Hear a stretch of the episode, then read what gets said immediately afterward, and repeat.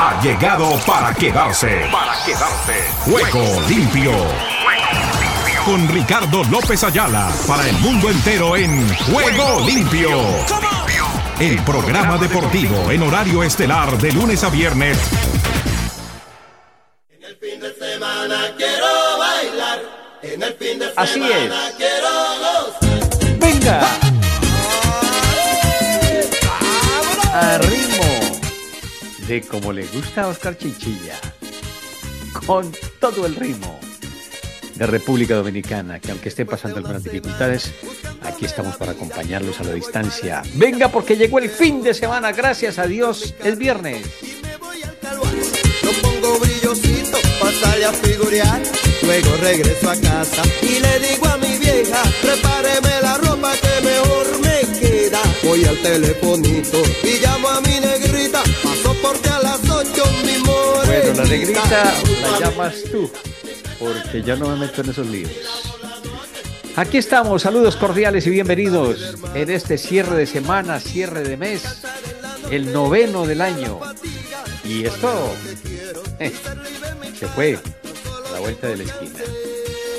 Quería hacer los llamados y precisiones, no solamente para la Fundación miangelporsiempre.com, sino también para todos los que de una u otra manera hacen posible los aportes, las colaboraciones y las ayudas para las gentes más necesitadas que están pasando dificultades tras el paso del huracán Ian, que todavía sigue su curso. Camino al norte, ya un tanto en el cierre y en procura de su definición, de su recorrido. Esperemos que las cosas vayan mejorando. Bueno, ¿Qué tal amigos? Amigas y oyentes de Juego Limpio, el programa deportivo para Iberoamérica y el mundo. ¿Qué tal? ¿Qué tal? ¿Qué tal? Reciban el cordial y afectuoso saludo de este amigo de ustedes, Ricardo López Ayala, que ya está aquí para contarles todo lo del cierre del fin de semana, porque tendremos, como en botica, fútbol de España, muy temprano el próximo domingo, terminado el juego del Real Madrid frente a los Asuna de Pamplona, nos iremos con la actividad del fútbol en Colombia. El América de Cali enfrenta al Atlético Nacional y el doble paquete futbolero, el plato futbolero lo tendremos por Ángeles Estéreo sin fronteras y nuestro canal de YouTube Ricky López, guion Ángeles Estero. Yo les pongo lo del guion Ángeles Estero para que lo puedan ubicar más fácil. Y todo el sonido profesional que prepara Oscar Chinchilla por ángelesestéreo.com. Con esa y otras novedades, les damos la cordial bienvenida a todos ustedes. Hoy estamos alegres, contentos, con otra cara, con otra faceta y esperamos que sea para el augurio de buenas cosas, porque ya lo malo hay que hacerlo a un lado, dejarlo a un lado, enterrarlo, como ya tenemos enterrado al enemigo. El enemigo está debajo de nuestros pies y ahí no puede hacer nada a las 5 minutos después de la hora. Les damos la cordial bienvenida y nos vamos con esto que dice así tras el fin de semana.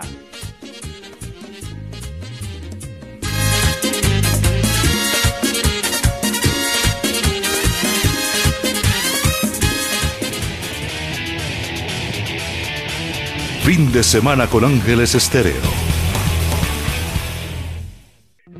Nueve minutos después de la hora y nos vamos con nuestros titulares, titulares, titulares para este día.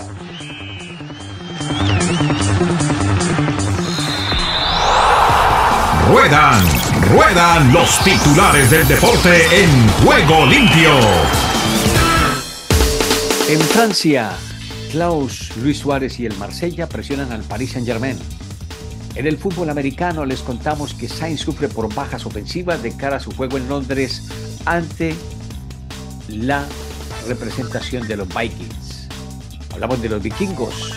Coach de Dolphins dice que no había señal médica de peligro para Tagovailoa, quien salió lesionado la noche inmediatamente anterior. En el tenis de Sofía, Sinner Run y Musetti Hosler, semifinales de ese certamen tenístico. En Francia, Maripán, renovar con el Mónaco, dice, me siento muy valorado por el club. Asimismo, América de Cali, Atlético Nacional, un duelo por la consolidación en Colombia con transmisión de Ángeles Estéreo sin fronteras. En los Juegos Suramericanos, Asunción lista para debutar como anfitriona de los Juegos de esa parte del continente. En el tenis de Tel Aviv, Djokovic a semifinales a costa de Pospisil. En el ciclismo, vuelta a Croacia, el francés Lawrence impide el triplete de Milán, que se mantiene de líder. En el golf, el inglés Mansell sobrevive a un día infernal. Igualmente, les contamos que hay novedades por los lados de Suramericana. Sao Paulo Independiente del Valle un día de la final. Hernán Barcos, el decano de los goleadores. Por eso no podemos faltar con el historial de la Copa Libertadores. Igualmente, 27-15 los Dolphins caen en Cincinnati y Tua sufre lesión de gravedad. Perdió el primer partido, la representación de la Ciudad del Sol, porque había salido disparada. Ya era su tercera confrontación en línea y buscaba su cuarto triunfo. Bueno, en la Sudamericana 2022 define su campeón Sao Paulo Independiente del Valle. Eso por esta parte del continente. Murió púgil colombiano tras estar en coma por knockout. Eh, Luisito Quiñones ya está en la presencia del Señor. Lamentablemente, queríamos las novedades con Luchito y Miguel Aldana Martínez, a ver si conocíamos algo. Vamos a ver si lo alcanzamos a tener y si no, será para la próxima semana. El Barça estudia vestir de blanco y genera polémica. Eh, sí, porque imagínense, el blanco es del Real Madrid. Neymar cuestiona críticas tras apoyar a Bolsonaro.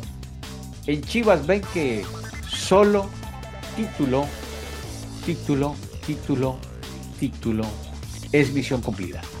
Antuna, nadie se va a quedar ni querer topar con Cruz Azul. Spencer Crawford en riesgo. Retraso probable. Con esta y otras novedades, les damos la cordial bienvenida a toda nuestra amable y generosa audiencia.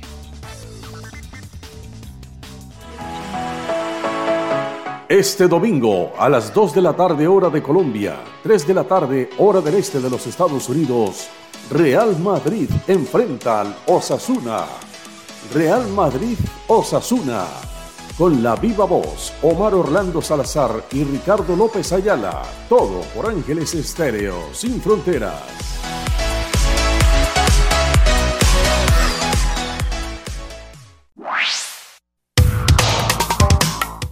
¿Qué tal amigos? Un abrazo, un saludo desde Madrid. Para los oyentes de Juego Limpio, les habla Giovanni García.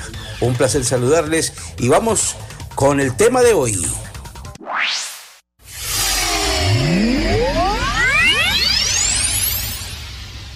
¿Qué tal amigos? Varias consideraciones por hacer. Primero saludarles darle la bienvenida al canal García Deportes. En segunda instancia, decirles gracias por darle clic a la campanita de me gusta o suscribirte al canal García Deportes que cada día adquiere más y más presencia a nivel internacional.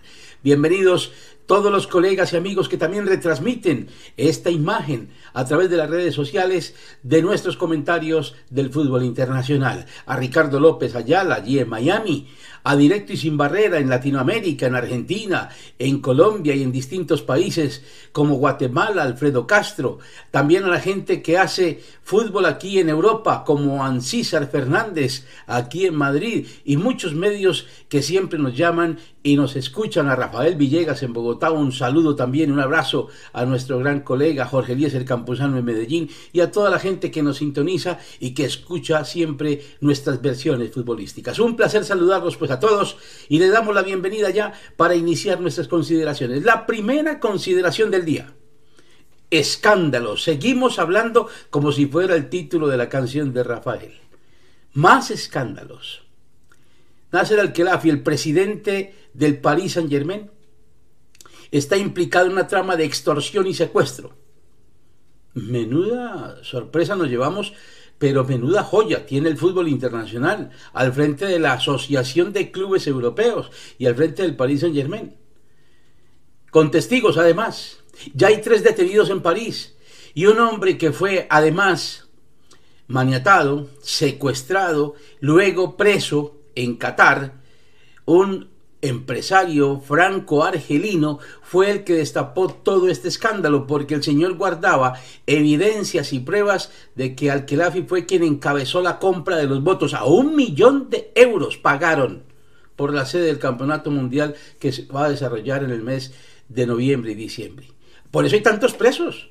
Es que hay muchos detenidos en Estados Unidos de la FIFA y de las confederaciones de fútbol de distintos continentes. Hay demasiados presos y Joseph Blatter aún está implicado y lo mismo Michel Platini porque vendieron el mundial, no solamente a Rusia, sino el de Qatar. Entonces, Al-Khelafi es acusado de que directamente fue el que manipuló la compra de los votos, con pruebas. Este señor las tuvo que entregar a los abogados de una manera confidencial, pero seguramente habrá sacado copias y las tendrá ya listas porque es lo que está publicando Le Parisien en Francia, el diario que está destapando todo este caso y este escándalo, que va a dar seguramente con la caída de Al-Khelafi, menudo personaje, y que se tiene que ir del fútbol europeo, como les hemos dicho más de una vez, porque le está haciendo mucho daño al fútbol de este continente. Eso es lo primero, pero también dice uno, ¿y qué viene para el Mundial de Qatar? Pues ahora lo van a hacer, pero seguirá la investigación. Y no nos sorprendamos que hasta el presidente de la FIFA y muchos más implicados resulten después también encartados como pasó anteriormente con Joseph Blatter. Esto da para largo. Viene ahora un calvario para toda esta gente que estuvo involucrada en este acto pueril de corrupción y de una cosa que se llama tráfico de influencias a nivel mundial. Esperemos que esto siga y que se aclare por el bien del fútbol y que además el Paris Saint Germain vuelva a ser un club de gente, de aficionados, que sea sano, no un club de un Estado que sabemos todos que es autocrático y que tiene además una política corruptiva en muchos de sus órdenes a nivel gubernamental. Lo segundo, otra vez Qatar en el ojo del huracán. No solamente con esto de Al-Khelafi, no. Dinamarca que además, ustedes recuerdan, es el país que originó aquel escándalo del periodista que hizo la famosa viñeta de Mahoma, que la tomaron los musulmanes como una ofensa, y defendió al periodista que recientemente fue atentado en Nueva York, pues ha declarado que su camiseta no va a llevar ningún símbolo del Mundial de Qatar, porque allí se violan los derechos fundamentales de la vida y los derechos laborales. Y lo hace por 30.000 trabajadores que construyeron los estadios, más los miles de trabajadores que habrá para el Mundial, que no tienen ningún derecho laboral adquirido. Ha respondido Qatar que no, que eso es mentira, que sí lo tienen, que han mejorado, que no sé cuántas cosas. Por ahora Dinamarca va a llevar una camiseta simple de Hummer, que es el patrocinador, pero sin escudo del Mundial, sin mención de Qatar. La están viendo ustedes ahí en la pantalla. ¿Esto qué significa? Que ya los países están tomando conciencia. No van a dejar de ir al mundial. Y seguramente que los van a maltratar y los van a insultar y habrá pitos en la tribuna de parte de los cataríes. Pero ellos necesitan también defender la libertad. Hablo de Dinamarca y hablo de los países que se van a oponer a ese mundial en donde ha habido tantos muertos previamente por culpa de unas insensatas, inhumanas, unas negligentes políticas laborales que hay en Qatar y que, repito, ha causado 7.000 muertos de los 30.000 trabajadores que han tenido construyendo los estadios a lo largo de cuatro años. Esto lo han denunciado empresas como Amnistía Internacional, Derechos Humanos y demás, pero la ONU no ha dicho nada la FIFA hace mutis por el foro porque además ya está viviendo, el presidente ya de la FIFA está viviendo en Qatar desde hace seis meses, ganando dinero, muchísimo dinero. O sea, está vendido al oro y al moro. Y esto apena, porque dice uno, bueno, la corrupción va de tiro largo. Esperemos que algún día será justicia. Tercera consideración, sigo con Qatar. Irán, que va al Mundial de Qatar, y que estaba en la cuerda floja, dicen unos que lo podrían todavía descalificar porque las autoridades iraníes prohibieron la entrada de mujeres a un partido de Irán en la eliminatoria pasada, reciente, y resulta que con gas pimienta hicieron que se disolviera la manifestación de las aficionadas iraníes que querían entrar al estadio con boleta comprada, 2.000 en total. Y eso lo ha visto mal la FIFA, pero hasta ahora nadie ha hecho nada apenas van a analizar la situación, pero eso se hará después del Campeonato del Mundo. Pues bien, como el gobierno iraní también es represor, son hermanitos, Qatar e Irán, pues ahora le dio por reprimir a las mujeres porque tienen que llevar el velo, porque tienen que cumplir con la ley islámica, esa de la famosa charía.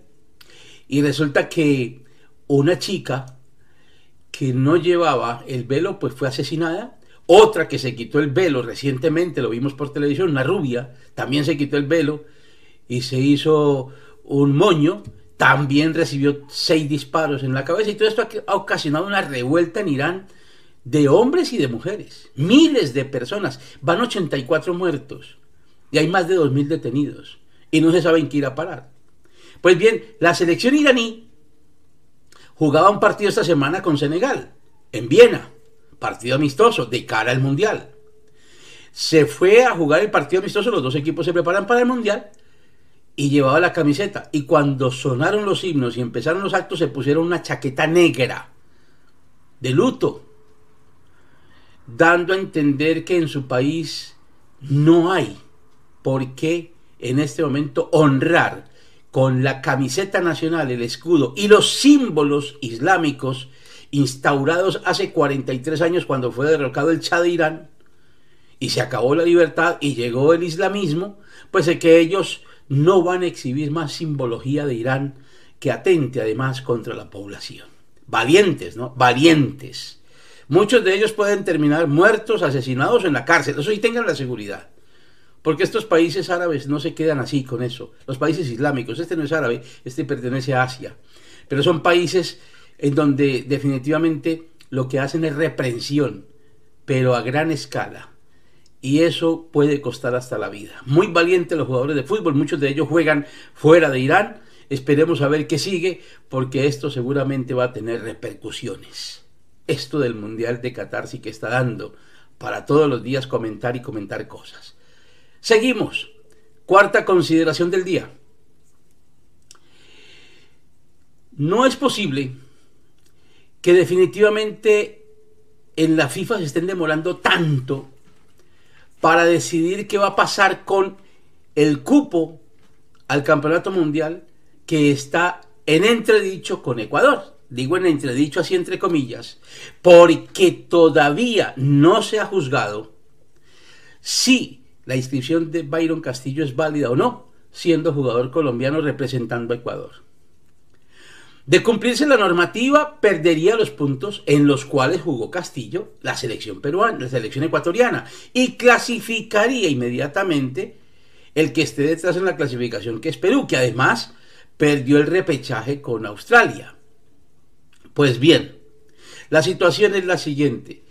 Algún medio peruano está diciendo que los medios ingleses, ustedes lo ven allí, están ya calificando por anticipado que habrá decisión favorable para Perú, que irá al Mundial y será descalificada Ecuador. Noticia que sale de Londres de medios londinenses. No sabemos cómo ni cuándo les llega la noticia y por qué. ¿Y por qué medio? Porque todavía no se ha reunido totalmente la FIFA. Apenas va a tomar la decisión en los próximos días. La situación es bastante compleja, hay confusión, unos dicen que sí, otros que no. Lo cierto es que esperemos porque esto puede cambiar también el rumbo del campeonato mundial con un equipo que puede ser a dos meses o menos de dos meses, porque estamos a 53 días del campeonato del mundo, puede ser descalificado del campeonato mundial. Seguimos. La preparación del mundial está dejando mucha huella. Estamos a 53 días. Y si uno se pone a revisar lo que están haciendo los equipos, sí, hay mucho optimismo en Sudamérica porque Argentina y Brasil están jugando muy bien y están ganando y goleando a todo el mundo. Pero ¿a quién? Hay que poner los pies en la tierra. No están jugando contra grandes selecciones porque además las selecciones europeas tienen prohibido en este momento jugar con otras selecciones porque estaban implicadas en la famosa Liga de las Naciones, que es un embeleco creado por FIFA y por UEFA. En consecuencia, toda la gente piensa que Argentina y Brasil son los favoritos porque le están ganando a todos los rivales a los que se enfrentan. En consecuencia, hay un aire de optimismo exagerado con los países sudamericanos. Yo siento que sí, que los equipos están consolidados, han hecho una buena preparación, Pero ojo, los rivales de preparación no tienen el nivel como para anticipar que vayan a ser los campeones del mundo. Ya hay apuestas incluso y ha habido ya gente que se siente casi que adivinos por ahí entrevistaron a un señor diciendo que porque había acertado en el Mundial de Río de Janeiro, o sea, de Brasil, en el Mundial de Rusia, los campeones mundiales, pues que él decía que la final iba a ser entre Francia y Argentina.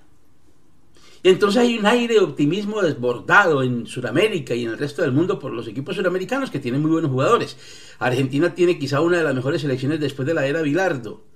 Y Brasil ha hecho lo mismo con la aparición y el despegue de Vinicius junto a Neymar y los otros jugadores que han llegado nuevos, todos jóvenes, Anthony, Richarlison y con Rafinha, el del Barça, pues la cosa ha cambiado totalmente. Es una selección súper ofensiva, poderosísima y que ha cambiado ese ritmo cansino que tenían las últimas selecciones brasileñas que se dedicaban más a defender que atacar.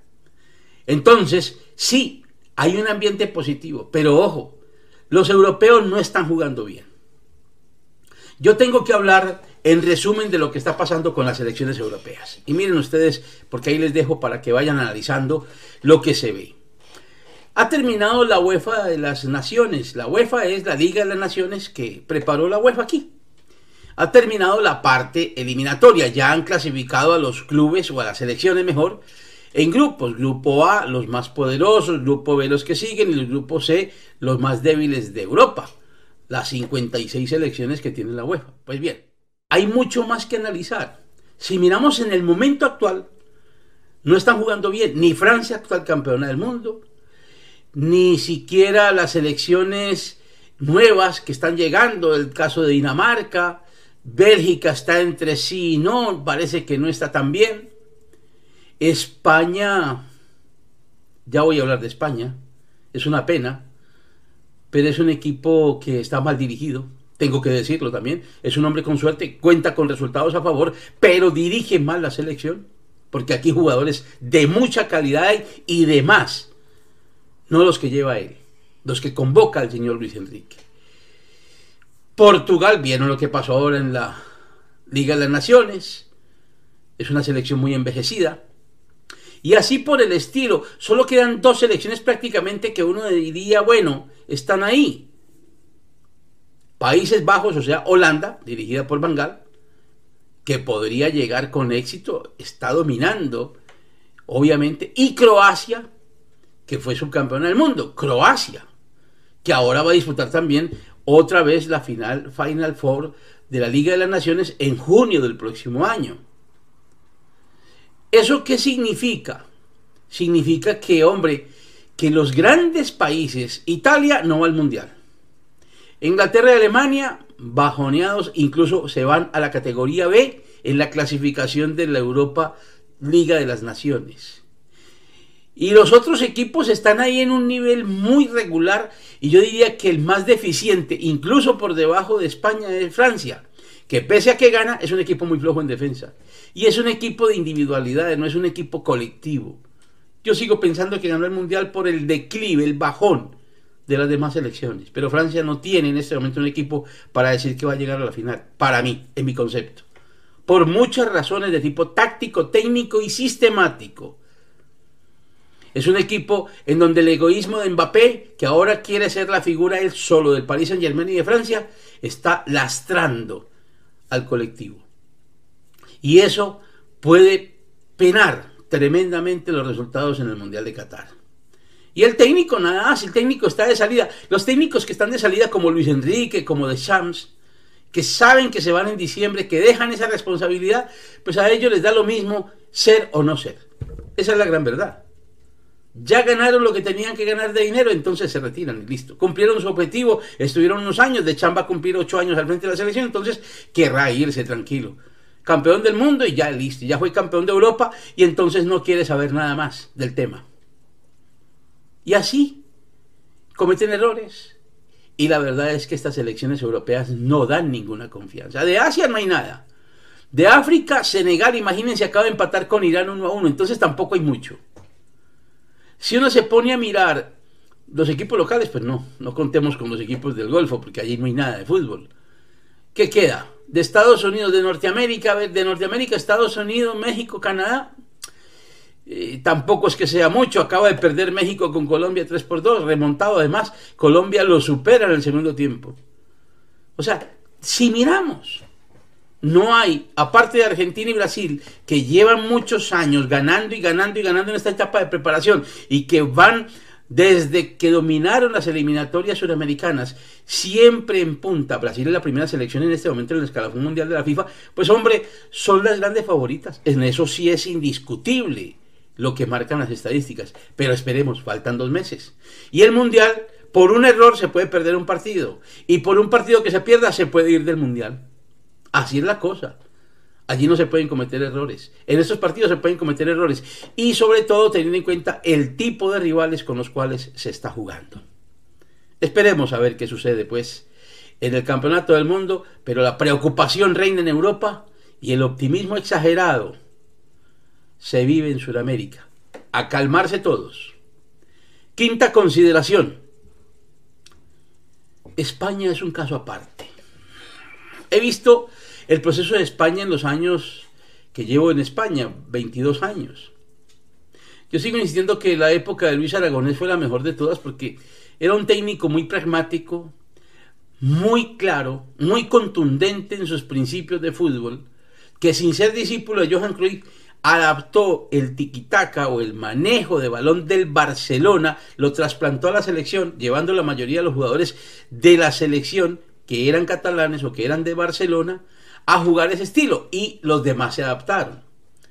Ese trasplante dio tantos resultados que fue campeón de Europa en la primera oportunidad que tuvieron, después otra volvieron a ser campeón de Europa, llegó, desapareció Luis Aragonés y apareció Vicente del Bosque, mantuvo más o menos la misma tónica, aunque Vicente del Bosque es un hombre muy pausado, no es un hombre tan agresivo y tan innovador en conceptos tácticos y técnicos como Luis Aragonés, pero bueno, manteniendo la base, fue campeón del mundo. Y después, ¿qué ha pasado? España se ha mantenido arriba, es cierto, pero por la calidad de los jugadores. Yo tengo que decirlo abiertamente. Se fracasó en Rusia por ese dislate del señor Rubiales en pleno mundial de echar al técnico que estaba en ese momento al mando, hoy el técnico del Sevilla, a Julen Lopetegui y nombrar a Fernando Hierro como emergente, que era simplemente el director deportivo de la federación. Y así pasó y han pasado los años en España, jugando ahí a las remontadas, llegando hasta semifinales y finales de las Eurocopas, de esta Liga de las Naciones, en fin, pero no volvió a ganar. Y con Luis Enrique, que lleva varios años al frente, estamos viviendo un drama lamentable, dolorosísimo. Luis Enrique en lugar de dirigir bien en la selección y dedicarse a la selección y hablar de fútbol, lo que está siempre pensando a la hora de presentar una rueda de prensa y de hacer una declaración de la selección es declarar a ver qué reacción tiene el periodismo con él. Es un enfrentamiento directo con la opinión pública y con el periodismo de España. Él no está pensando en que escoge a los mejores, no, voy a escoger a los que me sale a mí del mismísimo y eso sí, voy a escoger a todos los que yo creo que tengo que escoger porque me gustan a mí, independiente de si están bien, si tienen ritmo, si están en pleno apogeo, si están jugando bien en la selección. Entonces lo que hago es enfrentarme a la gente y punto. Porque yo soy el que mando en la selección. Eso es lo que está haciendo el señor Luis Enrique. Es un abierto enfrentamiento con la opinión pública. No está dirigiendo, Además de que él no es un entrenador que trabaje mucho. Esa es la gran verdad. La declaración más dolorosa lo tengo que decir. La dijo esta semana pasada. Que él no entrenaba el balón parado, o sea, la estrategia, que son tiros de esquina, tiros libres, todo lo que sea, balón parado o pelota detenida, como lo quieran llamar en Sudamérica. Porque a él no le interesaba eso. Que eso era para otros que él no se preocupaba por eso. Pero ¿cómo vas a decir en pleno fútbol mundial, en plena racha de entrenadores científicos, que aprovechan cualquier error, donde se juega la táctica del error, que no te interesa la pelota detenida si hay muchos partidos que se ganan con el balón parado sea por un tiro libre, sea por un cobro de esquina que sea bien rematado, bien culminado, por una pelota asistida a un cobro desde las bandas, en fin. Es insólito lo que ha dicho el seleccionador de España. ¿Por qué? Porque no trabaja. Lo ha dicho Alexis Sánchez, el chileno, y más de un jugador que se fue del Barcelona cuando él estaba. Este señor trabaja 10 minutos de táctica y nada más, mientras Guardiola trabajaba dos y tres horas. Por Dios, es que, es que yo no sé en qué cabeza cabe que un entrenador diga lo que está diciendo permanentemente y aparte de eso lo demuestre en el campo. Lo voy a decir, por ejemplo, en estos últimos dos partidos. Si ustedes miran la selección española, la que ha dado hoy marca lo que ha escogido la prensa y lo que ha escogido la opinión pública, los hinchas, los lectores, tienen toda la razón del mundo. Hoy han escogido en España que los porteros fijos son Unai Simón, Robert Sánchez y De Gea. No tiene discusión. De Gea no ha sido convocado últimamente. Tiene que aparecer. Luego, el lateral derecho, Dani Carvajal y César Aspilicueta. Y Aspilicueta ya no está jugando los partidos de preparación, porque esto tendría que estar ya preparándose para el Mundial. Estos no son partidos de una Europa Liga de Naciones, no. Tómenlo como una preparación, pero este técnico no, no, está preparando nada. Él todos los días cambia la alineación, hace siete u ocho cambios y dice, no, será que está fogueando, pero foguear a jugadores que ni siquiera son titulares en sus equipos. Es una pena, es una verdadera vergüenza. Sigo. El lateral zurdo, Jordi Alba y José Luis Gallá son por encima de los demás los que deben estar en la selección. No tiene discusión. Sin embargo, está en el mismo plan de Xavi Hernández que Jordi Alba no le gusta, entonces pone a José Luis Gallá de titular. Bueno, y están por encima de Marcos Alonso. Los centrales, aquí es donde viene el lío.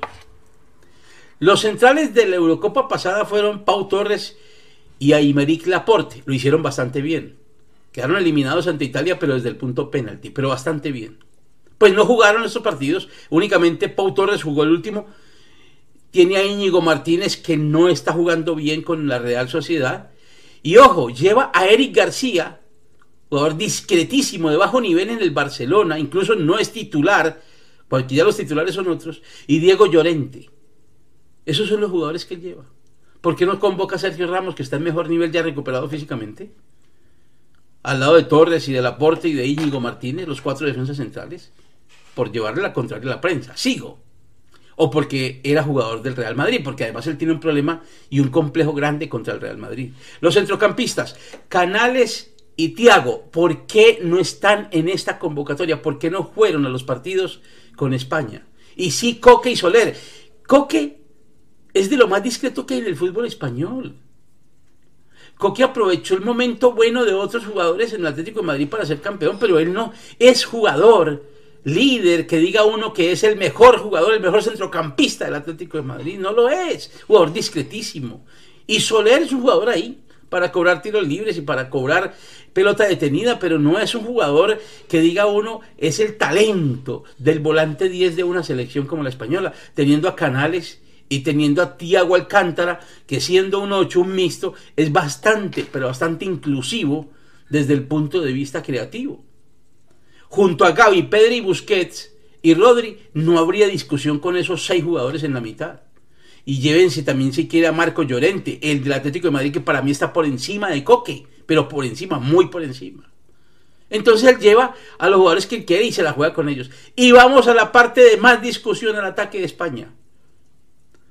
Aspas y Anzufati, en la elección que hace el público y la prensa de España, debieran estar por delante de Ferran Torres y de Pablo Sarabia. Los dos no son titulares, ni Ferran es titular en el Barça y Sarabia apenas está ahí en Portugal haciendo algo no fue titular en el último tiempo tampoco con el Paris Saint Germain. O sea, la verdad es que no tendría por qué estar esta dupla de jugadores allí. Mire el partido contra Portugal discretísimo, los tuvieron que sacar y cuando salieron ellos fue cuando entraron Gaby y Pedri y el partido cambió, además de entrar Nico Williams. Este sí es un puntero, como dicen en América Latina, o sea, un hombre de banda, un ala, un interior que va a toda velocidad, que saca velocidad, que supera en velocidad, tiene regate, tiene potencia. Fue el que puso el servicio para el gol de Morata. Rompió el esquema defensivo de Portugal. Y Aspas y Ansu son jugadores necesarios. Ansu Fati tendrá que estar bien.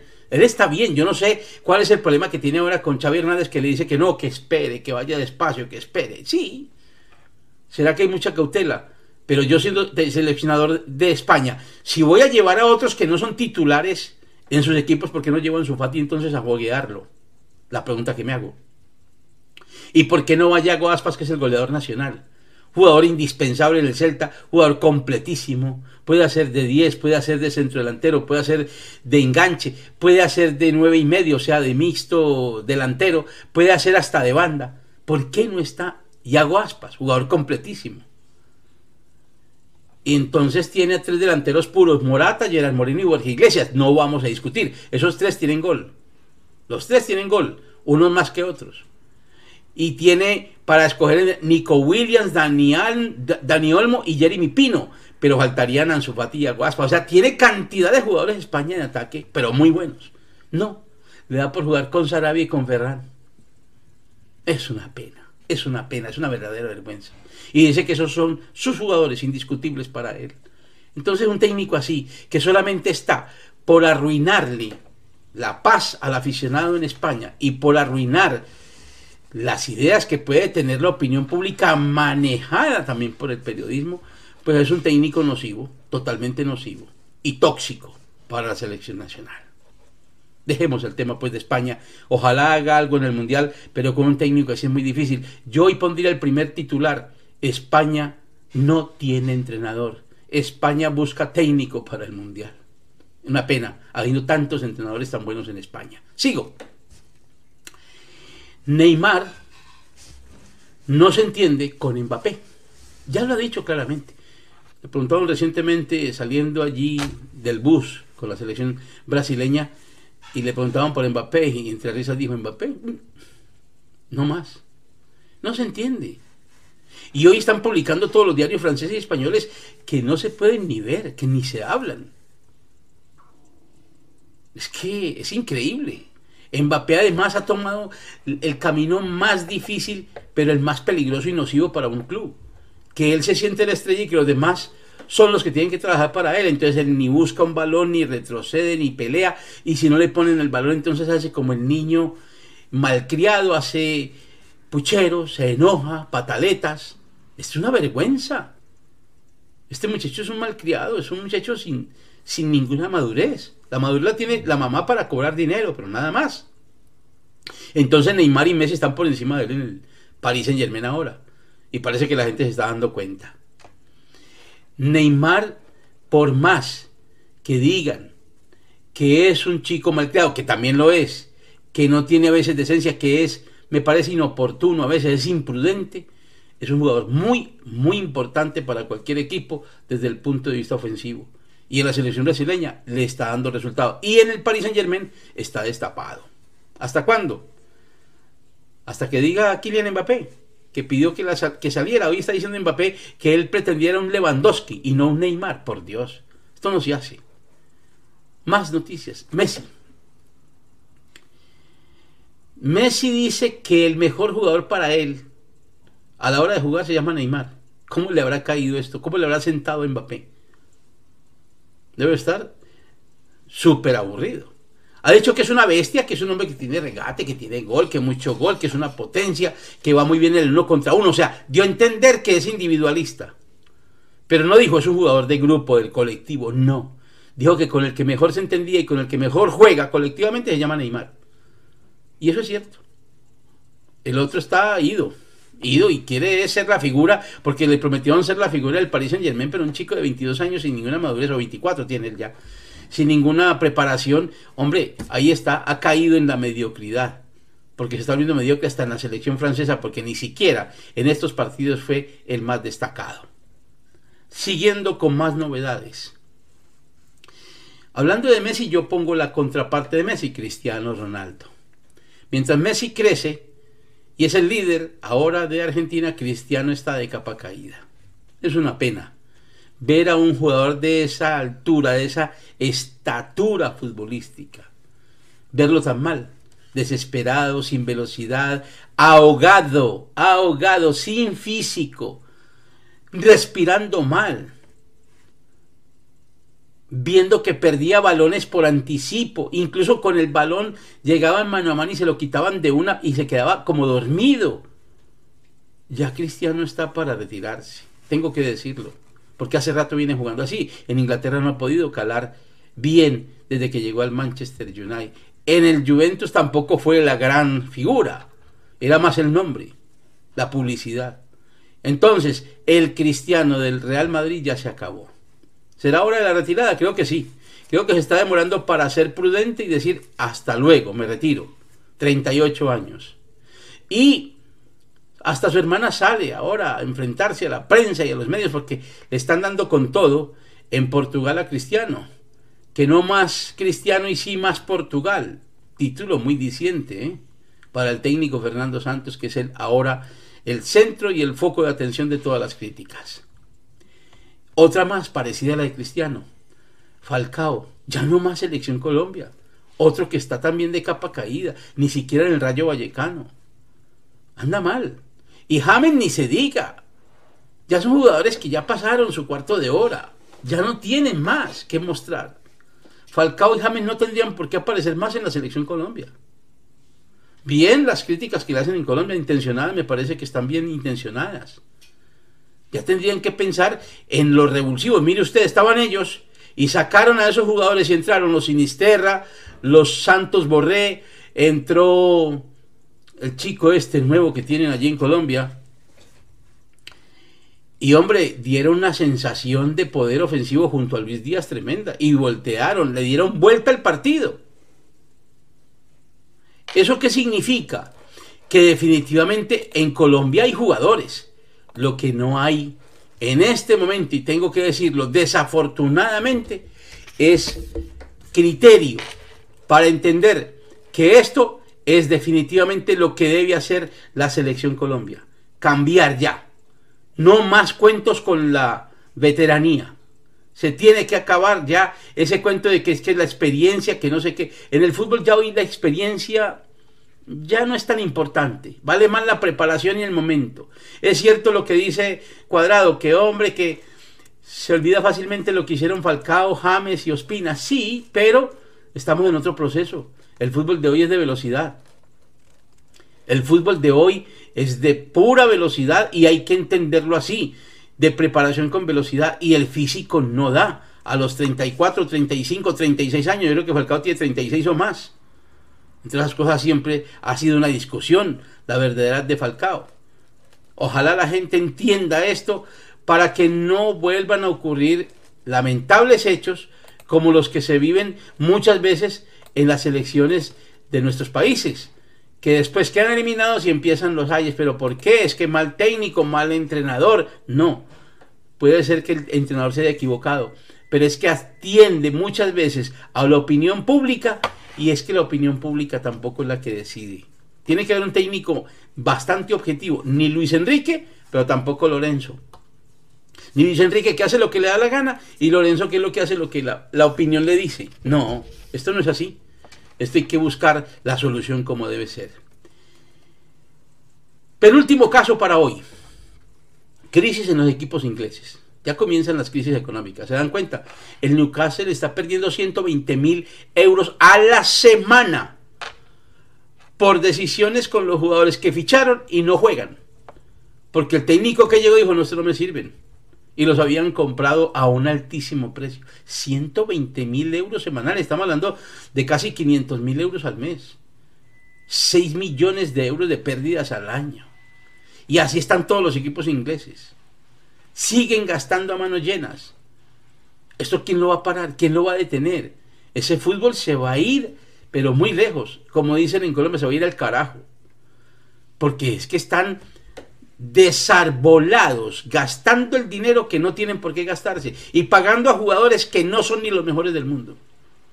Miren lo que, lo que acaba de suceder ahora. Hay un cambio tributario en Inglaterra y entonces los jugadores ahora se van a ganar dicen unos que 380 mil euros de más en sus contratos. Los que han firmado recientemente porque les han bajado la tasa impositiva. Y entonces, eso lo pagan los clubes. No es que le bajen, le alivien la carga a los clubes, no. Alimentan a los jugadores y los clubes siguen con la carga impositiva. Es una vergüenza. De verdad lo que está sucediendo también en Inglaterra desde el punto de vista económico. Hasta la libra esterlina por debajo del dólar y del euro. Eso nunca había pasado. Por último, ha dicho hoy Alexander Seferín, el presidente de la UEFA, que no se va a llevar la Champions a Estados Unidos ni a Asia como estaban pensando, especialmente el señor ese Alkelafi, que decía que tenía vendido todo en Estados Unidos y no sé cuántas cosas, que iba a ser millonaria la UEFA, que porque se iba a hacer las finales y los partidos más importantes de Champions en Estados Unidos, por Dios, este Catarinos quiere meter el dedo a la boca. Pues Seferín hoy ha sido rotundo, no señor. En ningún momento se ha tocado el tema en la UEFA y tampoco lo hemos pensado. La Champions es de Europa y se juega en los países europeos. Bastante bien, me parece que ha sido acertado, por lo menos en esta oportunidad, el señor Severín. Ojalá se mantenga y no lo cambien por los dólares, por los euros, que son los que envenenan y los que crean tanta corrupción.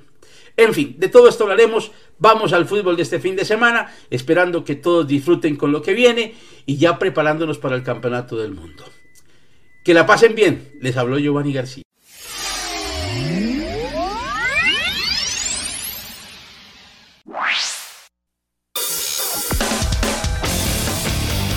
Argentina Deportiva, bienvenida a Juego Limpio.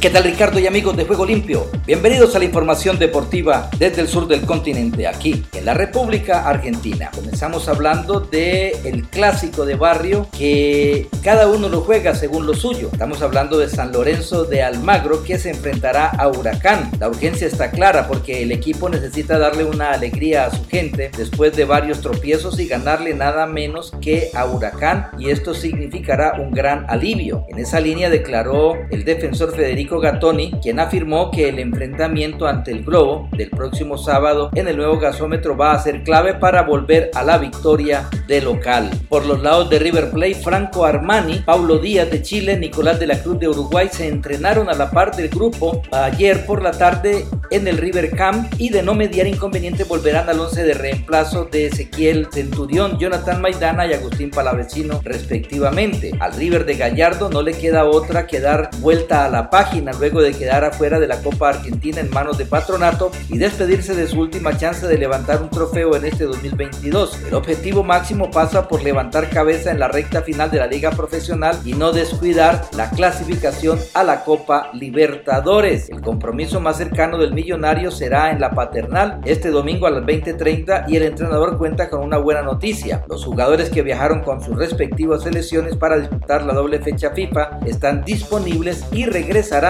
al equipo titular. Y luego del triunfo en Mendoza ante Quilmes, el plantel de Boca Juniors regresó a Buenos Aires y gozó de una jornada de descanso antes del primer entrenamiento de cara al partido de este próximo domingo en la bombonera frente a Vélez Arfiel, para el cual Hugo Ibarra recuperará algunos hombres importantes. Los futbolistas del Ceney se retomarán la actividad hoy y el entrenador empieza a diagramar lo que será un encuentro clave ante el Fortín por la liga profesional, otro de los frentes de pelea del equipo de la Ribera. Para el compromiso de este fin de semana, el negro tendrá a disposición a los tres jugadores que fueron baja en los últimos dos partidos por estar convocados a sus selecciones. Ellos son Luis Alvíncula, Carlos Zambrano y Fran Fabra. Además, el técnico aguardará por la evolución de los que tiene en la enfermería. Entre ellos llegarían para jugar contra Vélez Jorge Figal, quien se recupera de un traumatismo de rodilla. Y hablamos de Carlos Tevez, el entrenador de Rosario Central, quien confirmó que seguirá en el cargo y que no se va a bajar del barco, pese a haber encendido las alarmas días atrás, cuando puso en duda su continuidad a raíz de la fecha de las elecciones institucionales, mientras que volvió a apuntar contra todos por la actualidad del club. Tal vez me haya expresado de la manera incorrecta, pero yo quiero estar acá, más que nada por los chicos. Dije que no me iba a bajar del barco y no lo voy a hacer. Quiero apoyarlos hasta el final, dijo el Apache en conferencia de prensa. Y Gimnasia y Esgrima de la Plata apenas pudo rescatar un punto en la cancha de Barraca Central, donde igualó con el local 1 a 1. Neri Bandiera abrió la cuenta para el Guapo a los 28 minutos del primer tiempo, igualando a Alexis Domínguez a los 26 de la parte complementaria. Gimnasia llegó a los 37 puntos y está tercero con Racing y Huracán y lidera Atlético Tucumán con 41 puntos y lo sigue Boca Junior con 39. Todos con un partido menos, por lo que el Lobo recién podrá analizar la utilidad del empate de hoy al final de la fecha. Y hoy a las 21.30 Racing y Rosario Central se enfrentarán por la fecha 22 de la Liga Profesional en el cilindro de Avellaneda. Pablo Echavarría será el árbitro de este encuentro y en caso de conseguir una victoria la academia se ubicará como escolta del actual líder Atlético Tucumán. El equipo viene de computar tres victorias al hilo y sueña con pelear el título. Por su parte, Tigre, que afirmó su levantada con dos victorias consecutivas, y Aldo Civi, que lleva cinco derrotas al hilo, se enfrentan hoy por la vigésima segunda fecha de la Liga Profesional. El encuentro está programado para las 19 horas en el Estadio José de la Giovanna de Victoria con arbitraje de Jorge Baliño. Y Unión de Santa Fe recibirá a News para disputar la fecha 22 de la Liga Profesional. El cruce se llevará a cabo a las 21.30 y contará con el arbitraje de Darío Herrera. El gran objetivo de ambos equipos es acercarse a los puestos de clasificación para la Copa Sudamericana 2023. Y por último, el uruguayo Marcelo Saralegui hará su presentación en Colón cuando hoy, desde las 19 horas, el equipo de Santa Fe visite a estudiantes en el marco de la vigésima segunda fecha de la Liga Profesional. Y bien, Ricardo, esta es toda la información del músculo aquí, en la República Argentina. En Ángeles Estéreo y para Juego Limpio,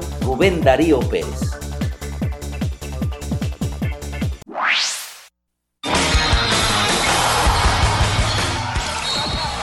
Todas las noticias de todos los deportes en Juego Limpio.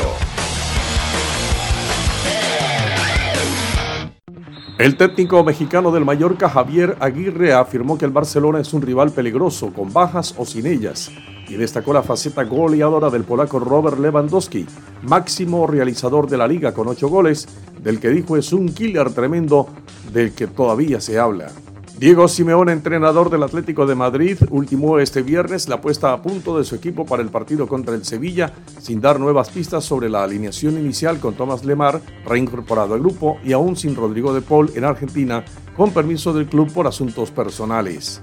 El entrenador del Sevilla, Julen Lopetegui, manifestó que el Atlético de Madrid, su rival de mañana en el Sánchez Pizjuán, es un equipo diseñado para ganar la Champions, capaz de asumir distintos roles y destacó que los de Diego Pablo Simeone son un conjunto muy físico y muy táctico, muy versátil. El mexicano Javier Chicharito Hernández, delantero de Los Ángeles Galaxy, aseguró que seguirá en el club angelino en la temporada 2023 de la MLS estadounidense. El delantero mexicano lleva ya 17 goles en esta temporada y a falta de dos jornadas para el final de la temporada regular ya supera el 60% de los minutos necesarios para que su vínculo con el Galaxy se renueve. El brasileño Dani Alves, lateral de Pumas de la UNAM, se lesionó el ligamento colateral medio de la rodilla derecha, aunque según el jugador no lo pone en riesgo para, en caso de ser requerido, disputar con su país el Mundial de Qatar 2022. El portero chileno Johnny Herrera ostenta un récord que cualquiera en su posición desearía. Es el menos batido en la historia de la Copa Suramericana al encajar dos goles en el 2011. En la décima edición del torneo, Herrera vio su valla vencida apenas dos veces en los 12 partidos en los que atajó para Universidad de Chile, campeón de ese año. Golden State Warriors se impuso a Washington Wizards 87-96 en partido de pretemporada de la NBA disputado en Saitama, Japón. Los campeones de la pasada temporada contaron con los 20 puntos del joven pivot James Wiseman, de 21 años y 2'13 metros de estatura. La derrota del noruego Casper Ruud ante el japonés Yoshihito Nishioka en cuarto de final del torneo de Seúl por 2-6, 6-3, 2-6 sitúa virtualmente a Rafael Nadal como nuevo número 2 mundial tras Carlos Alcaraz, por lo que será la primera vez que dos españoles lideran la clasificación ATP. La Fórmula 1 de Singapur, uno de los países con mayor renta per cápita del planeta, es además de un evento deportivo una ocasión de oro para el derroche por parte de los más adinerados, con paquetes que incluyen lugares privilegiados para ver las carreras y fiestas VIP con precios que superan los 30 mil dólares. El E-Prix de la Fórmula en México, que este 2023 vivirá su octava edición, es un negocio que genera 100 millones de dólares al huir de la exclusividad de apostar por la sostenibilidad, lo que diferencia de su principal competidor, el Gran Premio de México de la Fórmula 1. 50 millones de dólares al año es lo que va a pagar Apple Music para ser el nuevo patrocinador del espectáculo del descanso del Super Bowl, un show que atrae tanta atención e incluso a veces más que la propia final de la NFL. Desde el 2013 Pepsi había sido el sponsor de este concierto en la última edición del Super Bowl protagonizaron Dr. Dre, Snoop Dogg, Eminem, Mary Bleach y Kendrick Lamar. Aaron Hughes, estrella de los Yankees de Nueva York, está a un paso del récord de jonrones de la Liga Americana y el aficionado que atrape esa bola logrará el Book. La pieza de colección valdrá como mínimo medio millón de dólares. El precio de las entradas para el Yankees Orioles alcanza los 8 mil dólares. La información deportiva con Omar Orlando Salazar.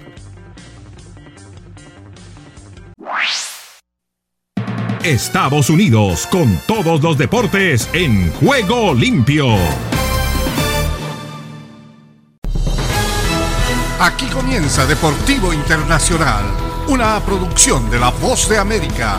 Les informa Henry Llanos. Los hinchas que viajen a Qatar para la Copa Mundial de Fútbol tendrán que presentar un resultado negativo en una prueba de COVID-19 al ingresar como parte de los protocolos del país anfitrión para combatir el virus, según dijeron organizadores el jueves. Todos los visitantes mayores de 18 años también deberán bajar una aplicación móvil del gobierno con el nombre de ETERAS para el rastreo de los desplazamientos de los individuos y estado de salud. Un ETERAS verde será requerido para ingresar a espacios públicos cerrados, dijeron los organizadores del Mundial. Los visitantes también tendrán que mostrar el resultado negativo de una prueba de PCR tomada 48 horas antes de ingresar o de una prueba rápida oficial realizada 24 horas antes de su ingreso. Una jueza estadounidense sentenció el jueves a Reinaldo Vázquez, el expresidente de la Federación Salvadoreña de Fútbol, a un año y cuatro meses de cárcel por haber recibido sobornos y facilitado sobornos para otros en el escándalo de corrupción que sacudió a la FIFA. La jueza Pamela Chen dijo durante una larga audiencia en la Corte Federal de Brooklyn que Vázquez no obtuvo grandes cantidades de dinero con los sobornos, pero que aún así el caso es trágico porque los fondos podrían haberse destinado a programas de fútbol para jóvenes o para mujeres en un país pobre como El Salvador. Él eh, fue un miembro central y además entusiasta de esta conspiración, según dijo la jueza Chen. Es probable que Vázquez, de 66 años, no pase ni un día en la cárcel debido al tiempo que ya ha pasado tras las rejas. En otras informaciones eh, deportivas, tres anotaciones en el mismo número de partidos difícilmente pueden considerarse una buena labor ofensiva. En el fútbol americano, Tom Brady sabe que él y los Buccaneers de Tampa Bay tienen que mejorar en adelante, comenzando con el encuentro del domingo por la noche, un duelo ampliamente esperado ante Patrick Mahomes y los Chiefs de Kansas City, que son una máquina productora de puntos. Será el primer enfrentamiento entre los dos quarterbacks ganadores del Super Bowl desde que los Bucks derrotaron a los Chiefs en el encuentro por el título de la NFL hace dos temporadas. Hay dudas acerca de si será posible realizar el partido en Tampa tras el paso del huracán Ian que dejó un rastro de destrucción en la Florida al comienzo de la semana. Siempre siento que el deporte ha unido a la gente, dijo. Y hasta aquí Deportivo Internacional, una producción de La Voz de América. Solo un minuto. Todos debemos actuar de manera deliberada en cuanto a cómo nos relacionamos con los no creyentes, con diferentes creencias y valores, pueden llevarnos por el mal camino, quiéranlo o no. El apóstol Pablo pidió a los corintios que consideraran lo que tenían en común, la justicia y la injusticia, la luz y las tinieblas, Cristo y Satanás. La respuesta es nada. Su punto era que los creyentes y los no creyentes valoran las cosas de modo diferente y esto puede ser difícil de manejar, en especial cuando se trata de matrimonio, de negocios y organizaciones. Dios diseñó las relaciones para ayudarnos y alentarnos, por lo que es fundamental que las personas con las que nos asociemos valoren al Señor por encima de todo lo demás. Si deseas tener esta parte del programa, escribe a Juego Limpio y arriba el ánimo.